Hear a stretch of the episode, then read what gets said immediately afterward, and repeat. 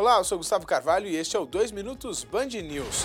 Uma explosão matou 21 soldados israelenses na faixa de Gaza, pelo menos foi o que informou as forças de defesa de Israel nesta terça-feira. Outros três militares do país morreram em combate nas últimas 24 horas dentro do enclave. Com 24 baixas no total, este é o maior número de mortes de militares israelenses desde o início do conflito dentro da faixa de Gaza. Com o rival a menos, o ex-presidente Donald Trump chega fortalecido à segunda etapa de prévias do Partido Republicano, que acontece nesta terça-feira no estado de New Hampshire e podem, inclusive, ser decisivas. E o governo aqui no Brasil publicou um orçamento de 2024 com veto de 5 bilhões e 600 milhões de reais em emendas de comissão. Vale lembrar que a lei orçamentária anual foi sancionada pelo presidente Lula e publicada em Diário Oficial da União hoje.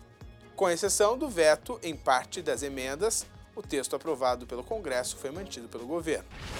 Uma costureira será indenizada em 200 mil reais após o botijão de gás que ela tinha comprado explodir em casa. A justiça condenou a distribuidora que instalou o equipamento em Miraí, Minas Gerais. A mulher ficou ferida e precisou ser levada para um hospital, onde passou por cinco cirurgias. E para encerrar, uma curiosidade muito bacana. Um fóssil de anfíbio gigante, mais antigo que os dinossauros, foi encontrado em uma fazenda no Rio Grande do Sul. Vale destacar que em um sítio arqueológico de Rosário do Sul, pesquisadores da Unipampa descobriram esse fóssil anfíbio anterior aos dinossauros. A espécie semelhante só havia na Rússia. Novo achado pode colocar em xeque o que se sabe sobre a teoria da Pangeia. Pelo menos é o que dizem os paleontólogos.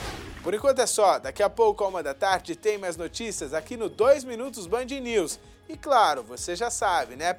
De onde você estiver e a qualquer momento, você tem informações no seu celular ou no seu computador através de bandnewstv.uol.com.br. Ah, e na tela do Band News TV 24 horas por dia também. A gente se encontra.